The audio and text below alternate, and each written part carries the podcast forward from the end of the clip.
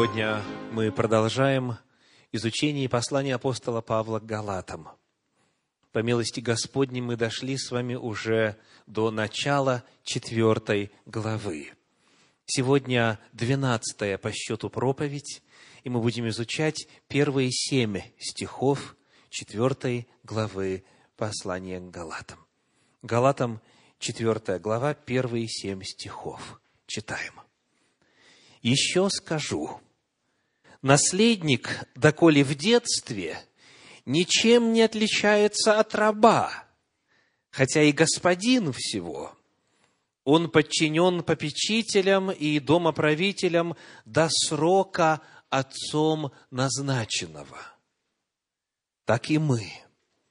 Доколе были в детстве, были порабощены вещественным началом мира – но когда пришла полнота времени, Бог послал Сына Своего Единородного, который родился от жены, подчинился закону, чтобы искупить подзаконных, дабы нам получить усыновление.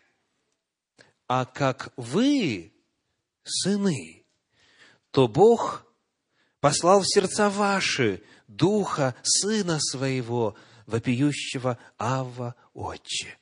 Посему ты уже не раб, но сын. А если сын, то и наследник Божий через Иисуса Христа. Это отрывок для исследования сегодня. И я хочу в первую очередь обратить ваше внимание на местоимение, которое используется в этом отрывке. Местоимение – это явление очень важное. И русское слово само открывает смысл вот этой части речи. Место имение. То есть вместо имени. Представляете, что было бы, если бы, желая обратиться ко всем вам, ко всем сидящим в зале, мне не разрешили бы использовать местоимения – я не мог бы сказать «вы» и потом речь, а должен был бы сказать Михаил, и Александр, и Инна, и Дана. Представляете, сколько бы времени ушло?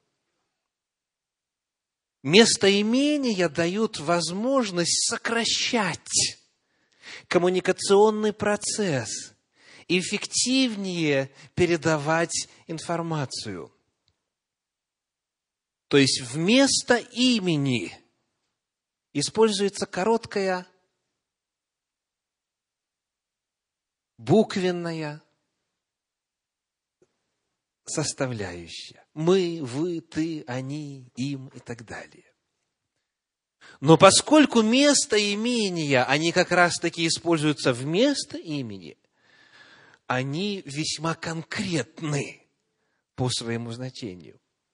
То есть они – это всегда кто-то конкретный, это не просто может быть кто-нибудь где-то, когда-то. Нет, это те самые, о ком идет речь именно в данный момент. Мы – это одно дело, они – это совершенно другое дело и так далее. Местоимение. В послании к Галатам, изучая его, читая, исследуя, мы с вами уже знаем – нам нужно особое внимание обращать на местоимение. Потому что без этого замысел апостола Павла и весть, которую он оставил в этой книге Слова Божья, окажется непонятым. И вот всякий раз, готовясь к очередной проповеди по посланию к Галатам и прочитывая новые комментарии и обновляя в памяти те десятки, которые у меня уже есть за время служения, я продолжаю удивляться, как многие исследователи, богословы, теологи, священнослужители и так далее забыли, что такое местоимение. И в результате они вынуждены на страницах своих комментариев решать логические головоломки, которых в тексте нету. Они вынуждены иногда противоречить сами себе, просто потому что не обращают внимания на местоимение. Кому вот этот стих написан – а кому вот этот? И в чем разница между одной и другой группой? Итак, местоимение. Давайте посмотрим, какие местоимения есть в этом отрывочке. Я приглашаю вас вначале прочитать стихи с 3 по 5. Четвертая глава, стихи с 3 по 5. «Так и мы, — говорит апостол Павел, — доколе были в детстве, были порабощены вещественным началом мира. Но когда пришла полнота времени и так далее, пятый стих, чтобы, то есть Сын Божий Иисус Христос пришел, чтобы искупить подзаконных, дабы, снова местоимение – нам получить усыновление. Итак, есть местоимение «мы» и затем «нам». Кто это? Вы уже в курсе. «Мы» – это, в послании апостола Павла к Галатам, «мы» – это иудеи. Давайте вспомним, 2 э, глава, 15 стих, Галатам 2.15. «Мы по природе иудеи, а не из язычников грешники». Послание «мы» – это апостол Павел с группой, которая ему тождественна. Он иудей, из иудеев. Он фарисей, он израильтянин, он часть народа Божия, народа Завета. Итак, мы – это иудеи. А как может быть по-иному? Сказано у нас в четвертом стихе, что когда пришла полнота времени, Бог послал Сына Своего Единородного, который родился от жены, подчинился закону, чтобы, пятый стих, чтобы сделать что? Чтобы искупить подзаконных. Кто был подзаконен? Иудеи. Язычники никогда не жили под законом, не знали закона, не повиновались закону. Они не были под законом. Потому-то сказано, Он искупает подзаконных, чтобы нам, кому? иудеям получить усыновление. Итак, мы в этом отрывочке – это иудеи, только они были подзаконны. Кто такие вы? Читаем стихи 6 и 7. 6 и 7. «А как вы сыны, то Бог послал в сердца ваши духа Сына Своего, вопиющего Ава, Отче, потому ты уже не раб, но сын. А если сын, то и наследник Божий через Иисуса Христа. Кто такие вы? Вы – это язычники. Язычники по происхождению. Сказано, ты, то есть бывший язычник, ты был кем? Согласно седьмому стиху.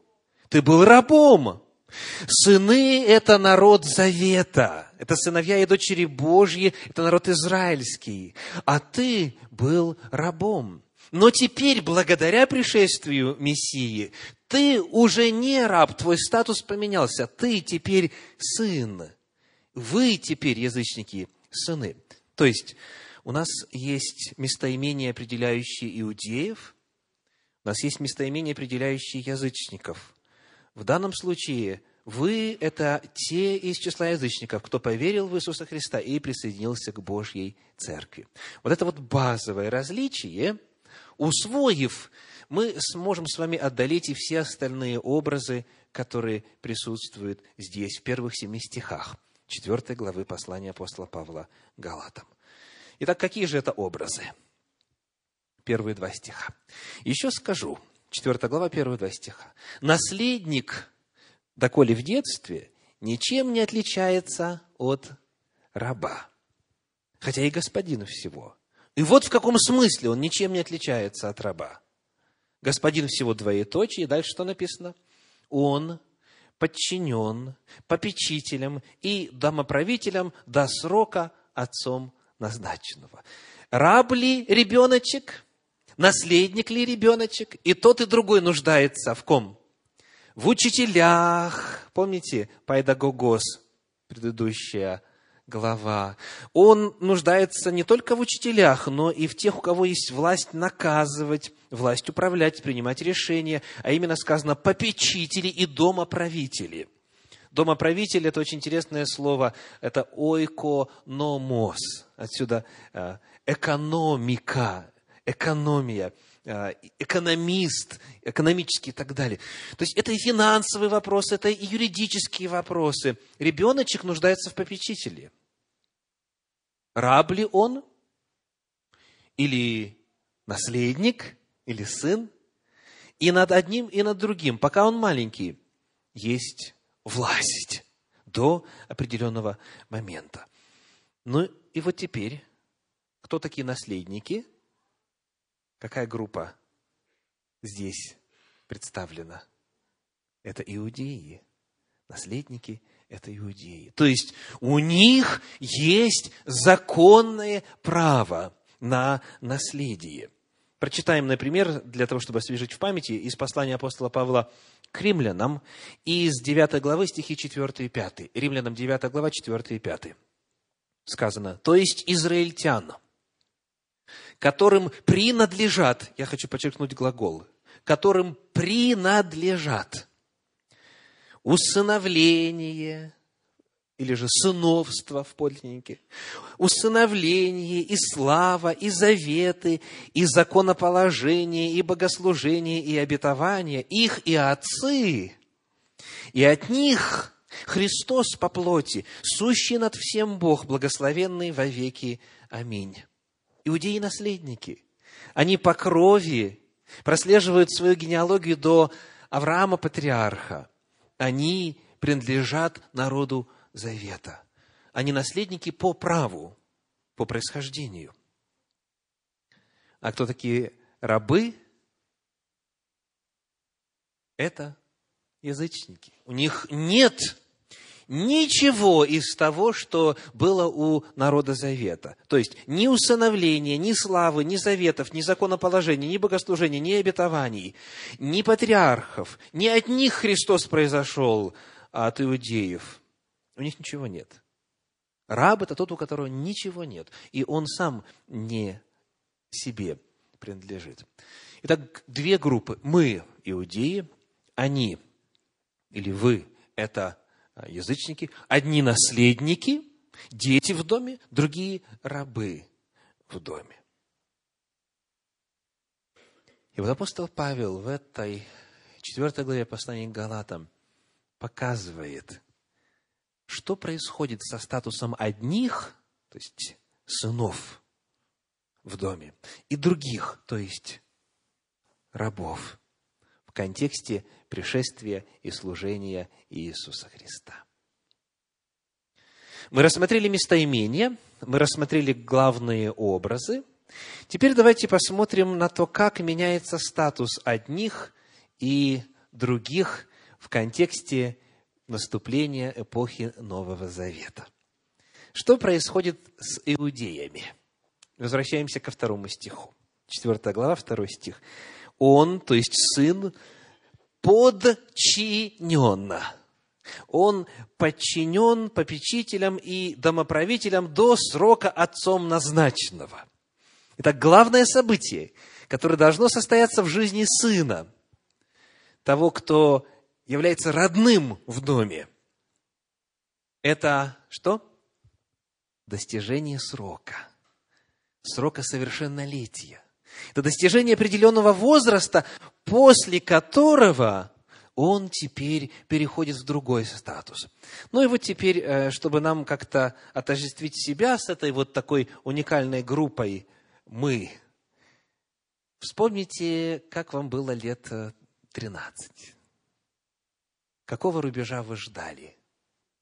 Ну, уже, уже 13, уже teenager, уже, уже вошел в этот статус, уже хорошо. Но этого недостаточно. Какого вы рубежа ждали? Ну вот те, кто жил в Советском Союзе, они ждали 16-летнего возраста, да? Почему?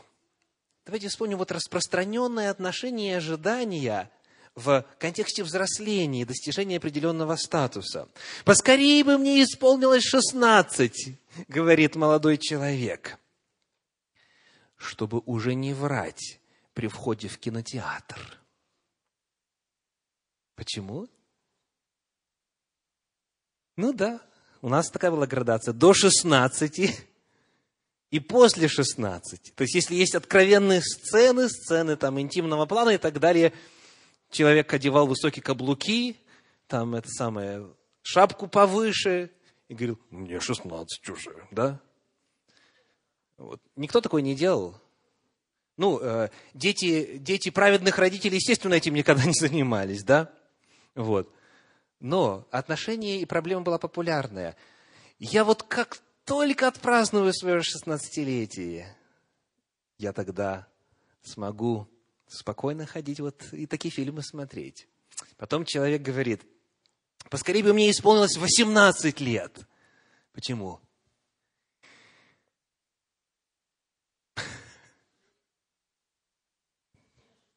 Замуж, жениться. Чтобы в, чтоб в армию пойти, да? И, и такие были.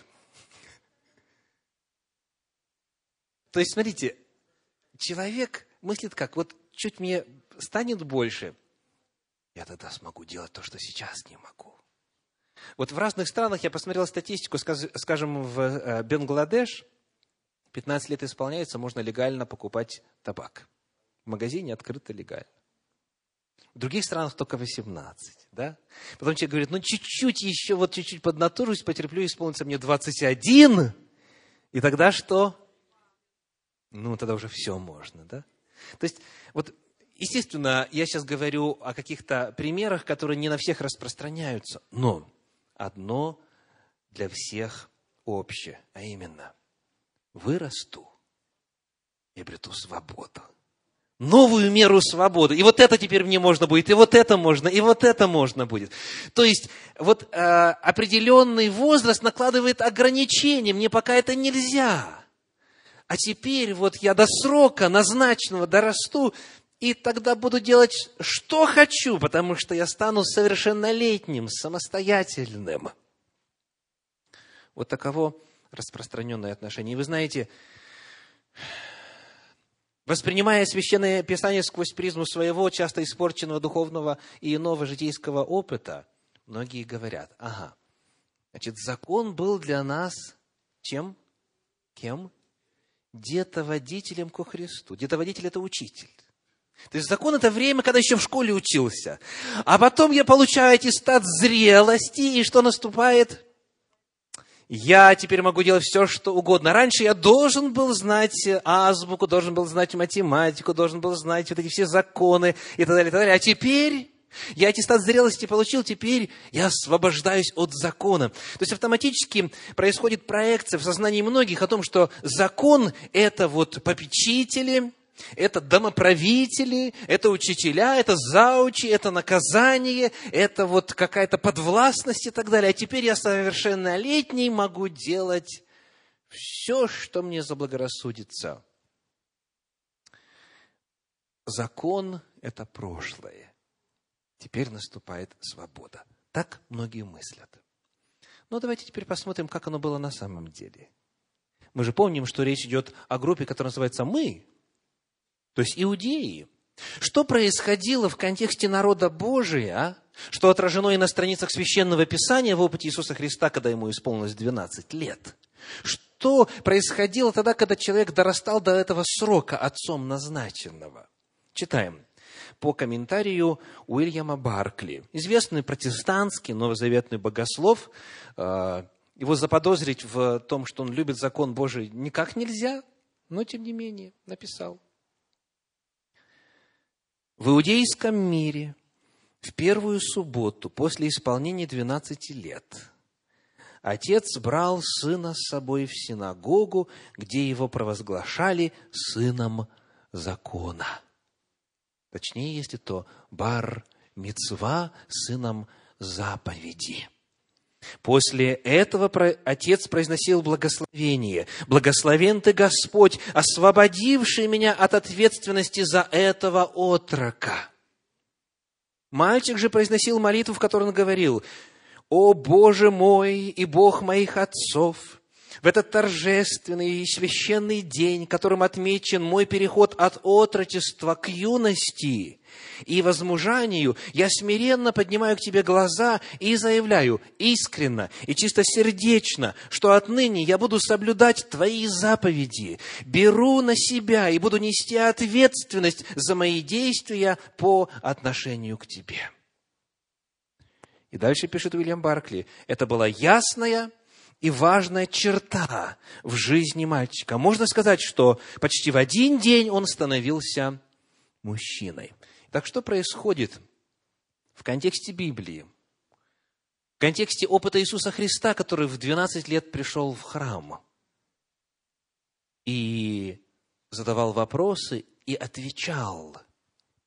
И потом родителям сказал, разве вы не знаете, что я должен быть в том, что принадлежит Отцу моему? Иисус Христос тоже прошел через бар -мицву.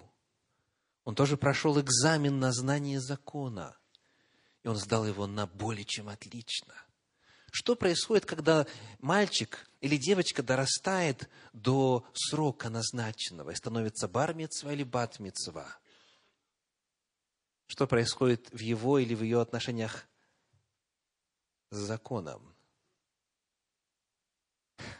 Не новая мера свободы и все дозволенности, и теперь, как говорится, буду делать, что захочу. Нет, наоборот, новая мера посвящения Богу. Теперь человек говорит, я заявляю искренно и чистосердечно, что отныне буду соблюдать твои заповеди. Раньше родители за это были ответственны, теперь сам человек становится ответственным. Раньше папа и мама говорили, делай и не делай, напоминали ему, а теперь он сам – Родители снимают с себя ответственность за него.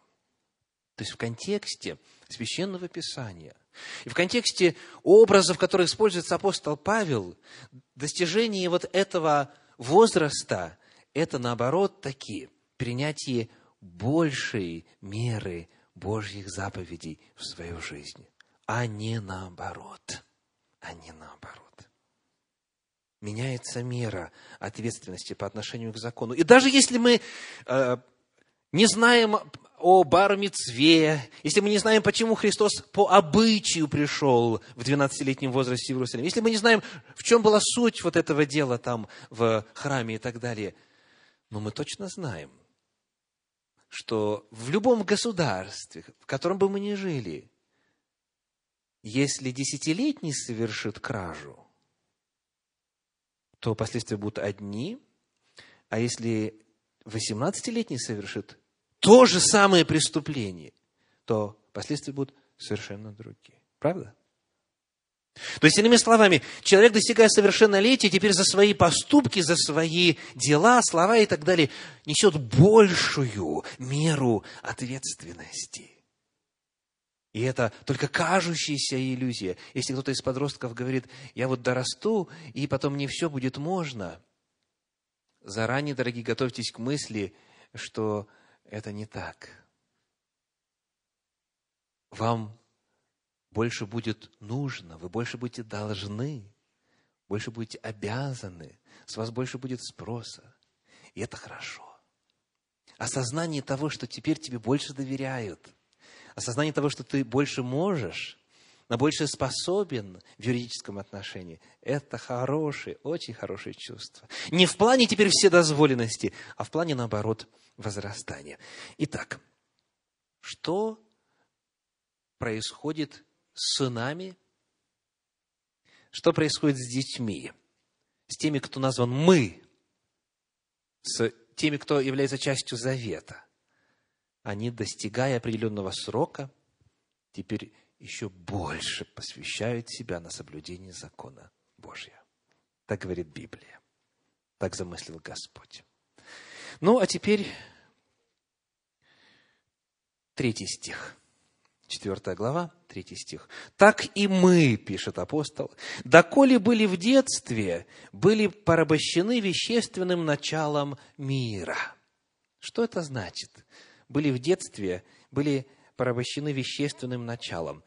Я хочу предложить вам перевод фразы «были порабощены вещественным началом мира», который есть в современном переводе апостольских писаний на русский язык под редакцией Михаила Кулакова. Сказано, «Были рабами начатков богопознания в мире сема» еще раз, были рабами начатков богопознания в мире. Вот эта фраза «вещественные начала» переведены как «начатки богопознания». Почему такой перевод? В подлиннике используется греческое слово «стойхея», «стойхея», и оно используется, например, в послании к евреям в 5 главе, в стихах 12, 13 и 14. Прочитаем. Евреям, 5 глава, стихи с 12 по 14. «Ибо, судя по времени, вам надлежало быть учителями, но вас снова нужно учить, и вот в оригинале стой хейон, как переведено, первым началом Слова Божия.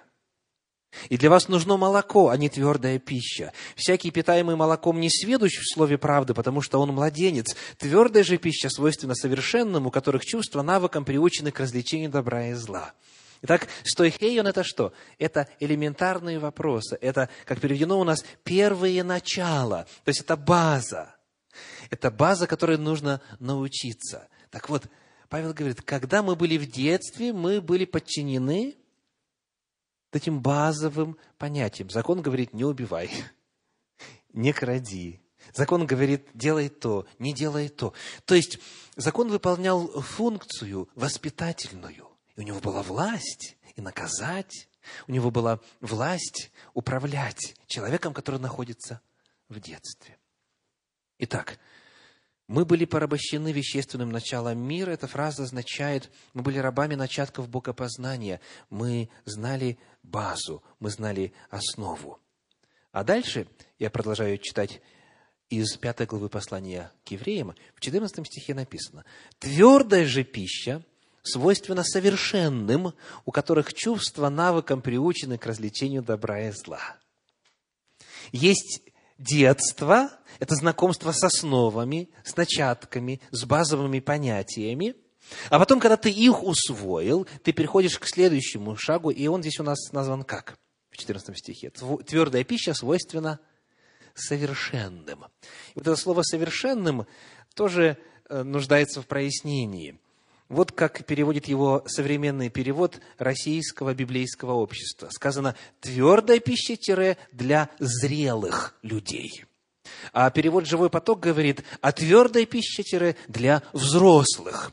Итак, речь не идет о совершенстве в смысле безгрешности, в смысле того, что человек перестает совершать грехи, раз он уже познал основы Божьего закона. Нет.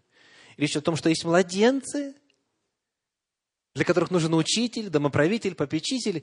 А затем, когда он вырастает, тогда у него чувства навыком приучены к развлечению добра и зла. Ему не нужно уже открывать книгу, он знает, потому что он жил в этой системе от роду до 12-13-летнего а, возраста. Потому вот эта фраза «твердая пища свойственна совершенным» дословно в подлиннике означает «она нужна или доступна для взрослых. Есть младенцы, а есть достигшие определенного возраста. Итак, представьте, что мама говорит сыночку, помой руки. О чем эта фраза может свидетельствовать? Или же, доченьке, ты не забыла почистить зубы? Или же снова сыночку, кровать застелил – Представляете, что вот эти три вопроса раздаются в комнате общежития, куда мама приехала навестить свое чадо при университете. Странно было бы, правда? Еще раз повторим. Помой руки. Не забыла почистить зубы. Кровать застелил. Апостол Павел говорит, мы, иудеи, мы жили формате подчиненности закону, где все вот расписывалось очень подробно, что делать, что не делать, как поступать, как не поступать. Но наступил момент, когда мы перестали быть детьми, потому что срока отцом назначенного мы доросли, и дальше мы стали бармицва, мы стали батмицва, мы стали сынами заповеди, сынами и дочерями заповеди. Теперь мы приняли на себя новую меру ответственности. Теперь мы совершеннолетние. А что же с язычниками? Что с ними происходит? Четвертая глава послания к Галатам, седьмой стих. Четвертая глава, седьмой стих. Посему сказано, ты уже не раб, но сын. А если сын, то и наследник Божий через Иисуса Христа. Язычники не имели права в силу своего происхождения претендовать на наследие, которое было дано тем, кто находился в завете. Но, как мы уже прочитали с вами, в третьей главе послания к Галатам, в стихах с 26 по 29, произошло следующее. Галатам 3 глава с 26 по 29.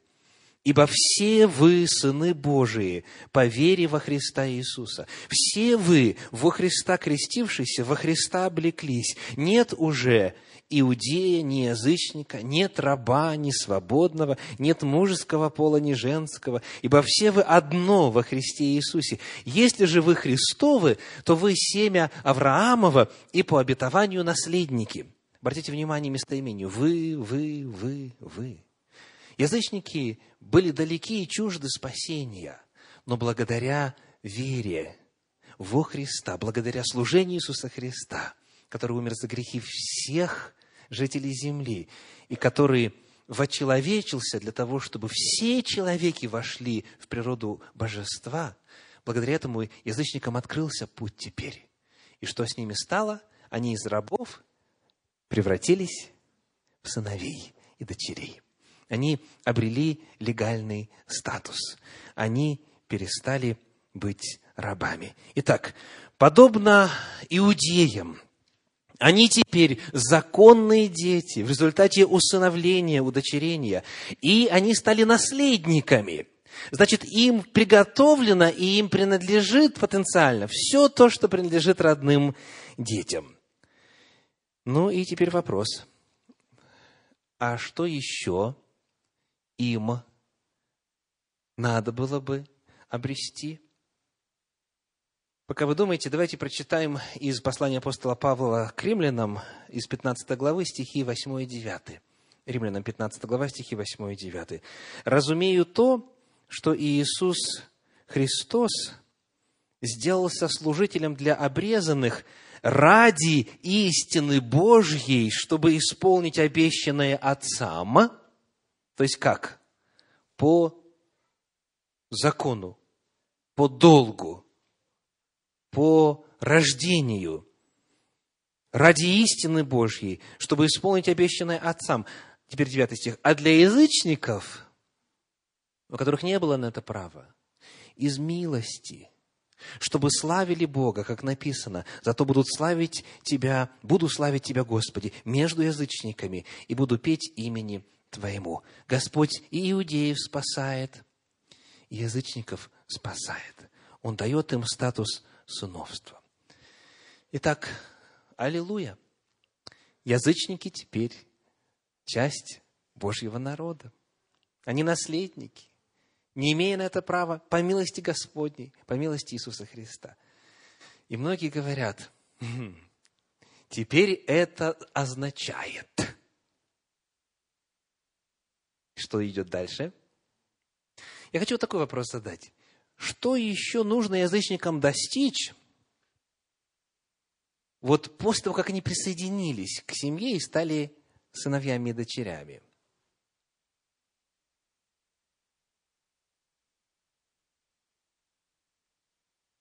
Получить образование, конечно.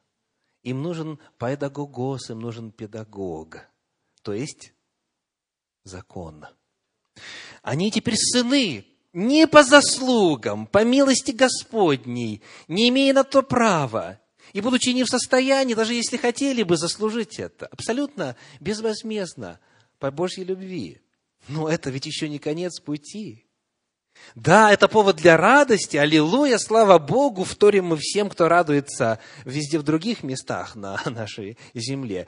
Но это еще не конец пути, потому что перед этим уже было показано, что сын еще кем-то должен стать. Сын должен войти в новый статус. Он не будет вечно младенцем, питающимся начатками. Нет. Он должен стать бармецва. Она должна стать батмецва. Сын закона, сын заповедей. Итак, язычники теперь стали частью, частью Божьей семьи, но им еще нужно достичь совершеннолетия. Вот как это отражается в целом ряде мест Священного Писания, например, 1 Коринфянам 14.20. 1 Коринфянам 14.20. Братья, не будьте дети умом, на злое будьте младенцы, а по уму будьте совершеннолетние. Э, послание к Коринфянам, Кому написано? Кто члены церкви в Коринфе? преимущественно, практически в подавляющем большинстве, язычники. Вот цель. Будьте совершеннолетние. То есть это тот же самый термин, который мы встречали уже с вами в пятой главе послания к евреям, где говорится о тех, кто раньше начатками питался, а теперь оставив молоко, он должен к твердой пище поспешить. Еще одно место. Послание в Ефес, 4 глава, стихи 13-14. Ефесянам 4 глава, 13-14. «Доколе все придем в единство веры и познания Сына Божия, в мужа совершенного, то же слово, совершеннолетнего, в меру полного возраста Христова, дабы мы не были более младенцами, колеблющимися и увлекающимися всяким ветром учения, по лукавству человеков, по хитрому искусству обольщения. То есть задача того, кого усыновили, удочерили, теперь стать зрелым, Теперь прийти в возраст, чтобы уже всякие учения, всевозможные ереси, заблуждения тебя не увлекали. Тебе нужна твердая пища. Еще один отрывочек. Послание в Колоссы, 1 глава, стихи с 26 по 28. Колоссы, 1 глава, с 26 по 28. «Тайну, сокрытую от веков и родов, ныне же открытую святым Его, которым благоволил Бог показать, какое богатство славы в тайне сей для язычников, которая есть Христос в вас, упование славы, которого мы проповедуем, вразумляя всякого человека и научая всякой премудрости, чтобы представить всякого человека совершенным во Христе Иисусе. Слово «совершенным» то же самое, совершеннолетним. Так речь идет именно о язычниках. Для язычников приготовлено совершеннолетие. Они должны, подобно иудеям, пройти посвящение, которое осуществляется в обряде Бармицва, сын заповеди. Давайте отвлечемся от богословия и представим себе конкретную реальную ситуацию. Феномен усыновления, феномен удочерения. Представьте себе э, оборванца, на улице живущего мальчика или девочку бездомную, без одежды толком, без образования и без надежды, обреченную умирать на улице. И вот семья состоятельная, любвеобильная, принимает решение усыновить или удочерить это жалкое существо. Скажите, может ли этот бездомный или эта беспризорница чем-то заработать усыновление? Абсолютно ничем, абсолютно никак. Ну и вот документы оформлены, бумаги подписаны, официально теперь он или она, сын и дочь, усыновлены, удочерены. Скажите, что произойдет дальше – Когда ребенок попадает в новую семью, он медленно, постепенно учится жить по правилам новой семьи. Будучи усыновленным, он не сможет снова э, ночевать в, там, вот, в этих вот отопительных каналах, в теплушках так называемых, которые вот располагаются под э, землей и соединяют а, трубы, которые подают горячую воду эм, жилым массивом, он не может там жить. Он не сможет питаться, чем питаться. Он не сможет говорить так же, как он говорил там. То есть его образ жизни радикально поменяется, правда? И если его родители носят кипу, что думаете, он будет тюрбан носить? Нет. Если они одеваются и носят цицит, он э, будет то же самое. Если у них богослужение в субботу, он с ними будет в синагоге. То есть усыновление, удочерение означает, что человек попадает теперь в среду, где действуют законы этой семьи. Язычники приняты в Божью семью. Или, говоря образом, образом 11 главы послания к римлянам, они, дикая маслина, привились теперь к садовой маслине, к маслине культурной, и потому им сказано, ты не гордись, помни, что не ты корень держишь, а корень тебя. Помни, что ты теперь питаешься соками. Ты общник соков. Итак, что язычникам нужно после того, как они обрели спасение во Христе Иисусе? они усыновлены, удочерены. Теперь следующая задача. Получи образование, учись у детоводителя и готовься к бармицве, чтобы у тебя чувства навыком были приучены к развлечению добра и зла. Ну и, наконец, полнота времени. Стихи 4 и 5. Послание к Галатам, 4 глава, стихи 4 и 5. «Но когда пришла полнота времени, Бог послал Сына Своего Единородного, который родился от жены, подчинился закону, чтобы искупить подзаконных, дабы нам получить усыновление или войти в сыновство, в сыновние права. Итак, что означает полнота времени? Слово «время» в подлиннике – это «хронос», ну и должно звучать понятно, да? Отсюда хронология, хроника. Хронос означает определенный период времени. Хронос – это даты, это конкретные временные отрезки. Когда пришла полнота времени, то есть подошел тот год, о котором было сказано, вот тогда пришел Иисус Христос. Полнота времени – это понятие, связанное э, с временными пророчествами Священного Писания. Ну и главное из них – книга Даниила, 9 глава, 25 стих, Даниила 9, 25.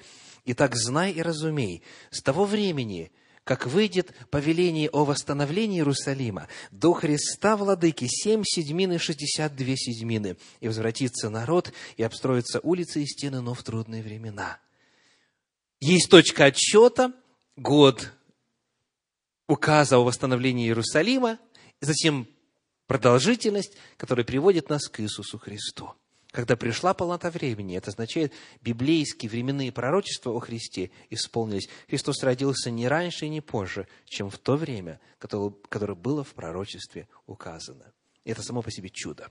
Пришла полнота времени. И что произошло? Очень интересно э, о делении земной истории на периоды написано в Талмуде. Я думаю, что многим из вас это прозвучит да более знакомым. Итак, Талмуд, раздел Санхедрин, 97а, 97б. Сказано, в школе Ильягу учили, что мир должен просуществовать шесть тысяч лет. Знакомо звучит? В первые две тысячи лет было запустение. Две тысячи лет Тора процветала – а следующие две тысячи лет тире мессианская эра. Представляете? Полнота времени – это четкое понятие.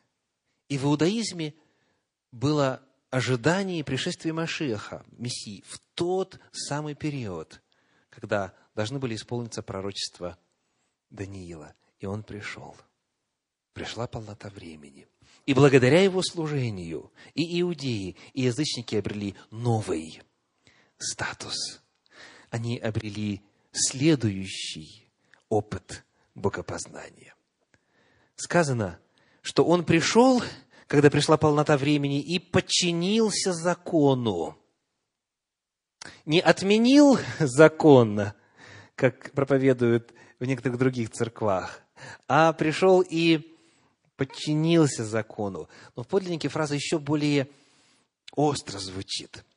Цитирую по современному переводу Российского библейского общества из сноски, где сказано дословно «рожденного под законом». И дальше комментарий интересный предлагается. То есть, будучи рожденным еврейской матерью, Иисус самим фактом такого рождения должен был соблюдать закон, данный Богом через Моисея. Текст оригинал говорит именно «рожденный под законом». То есть вопрос о том, соблюдал ли Иисус Христос закон или нет, он э, даже и ставиться не может. Тем более христианами, которые верят, что Он есть Агнец Божий беспорочный. Он не сделал никакого греха, ни одну заповедь Божью не нарушил. И вот когда он пришел, он продемонстрировал, что значит выпуститься из школы, где преподавателем является закон. Он показал идеальный, совершенный пример полной подчиненности закону. Вот тогда открылась новая эпоха, тогда даны были новые силы для того, чтобы то, что невозможно было сделать человеку, закон, ослабленный плотью, был бессилен. Теперь, благодаря служению Иисуса Христа, мы обрели в Боге новые ресурсы жить свято и праведно. Сказано, Он подчинился закону, чтобы искупить нас. Искупить от чего? Какой неправильно распространенный ответ дают часто? От закона. То есть, ну, логично звучит, смотрите, мы были подчинены домоправителям, попечителям до срока, а теперь пришел Иисус Христос, и мы стали совершеннолетними, и теперь вот закон отменен. Нет, сказано, Он нас искупил в действительности – искупил. И в подлиннике э, используется греческое слово «эксагоразу», глагол, который всего лишь два раза используется в послании к Галатам. Давайте вспомним, где он используется в первый раз, чтобы напомнить самим себе, от чего Иисус искупил. Третья глава, 13 стих, Галатам 3.13. Христос искупил нас от клятвы закона – сделавшись за нас клятвою, ибо написано «проклят всяк, висящий на древе». Помните ли вы, как этот стих в подлиннике звучит? Христос искупил нас от проклятия закона, сделавшись за нас проклятием, ибо написано «проклят всяк, висящий на древе». Он освободил нас не от закона, а от проклятия закона, которое происходит вследствие чего? Нарушение закона. Сказано, проклят всяк. Последний стих 27 главы книги Второзакония. Проклят всяк, кто не исполняет постоянно всего, что написано в книге закона. Иисус Христос пришел и искупил нас от последствий нарушения закона. Итак, раб или сын? Вот название нашей сегодняшней проповеди. Раб или сын? Раб или сын? Кто вы? Каков ваш статус? Раб или сын? В шестом стихе послания к Галатам в четвертой главе написано. А как вы сыны, то Бог послал в сердца ваши духа Сына Своего, вопиющего Авва Отче. Благодаря тому, что у верующих теперь есть Дух Святой, который осуществляет внутри очень важную работу, преобразование в том числе. Теперь бывшие язычники, будучи сынами по вере, и те, кто был сыном и дочерью по происхождению, они могут обрести новый статус совершеннолетия – благодаря Духу Святому. А поскольку вы сыны, то Бог послал в сердца ваши Духа Сына Своего, вопиющего, Авва, Отче. Отметим э, коротко, что Дух, когда вопиет, он э, вопиет членораздельными словами. Да? Вопиющего двоеточие «Авва, Отче». И эта фраза уникальна. Одной ей можно было бы отдельную проповедь посвятить, но у нас нет возможности – Помните ли вы, где еще эта фраза встречается? Всего три раза у нас э, во всей Библии, во всех апостольских писаниях в частности, используется эта фраза. Первый раз Евангелие от Марка, 14 глава, стихи 35 и 36. Марка, 14 глава, 35 и 36. И, отойдя немного, пал на землю и молился, чтобы, если возможно, миновал его час сей. И говорил, Авва, Отче, все возможно Тебе, пронеси чашу сию мимо меня, но ничего я хочу, а чего Ты. Слово «авва» арамейское, оно передает нежные, близкие чувства. В англоязычных переводах иногда используют слово «daddy». В русских папа или даже папочка. Речь идет именно о близости взаимоотношений. Авва – близкое имя, отче – официальное имя. Так вот, этот возглас, он передает очень близкую степень союза и взаимоотношений между Богом Отцом и Сыном. И вот те же самые слова, оказывается, доступны нам с вами. Вот та же близость взаимоотношений, которая была между отцом и сыном, доступна верующим.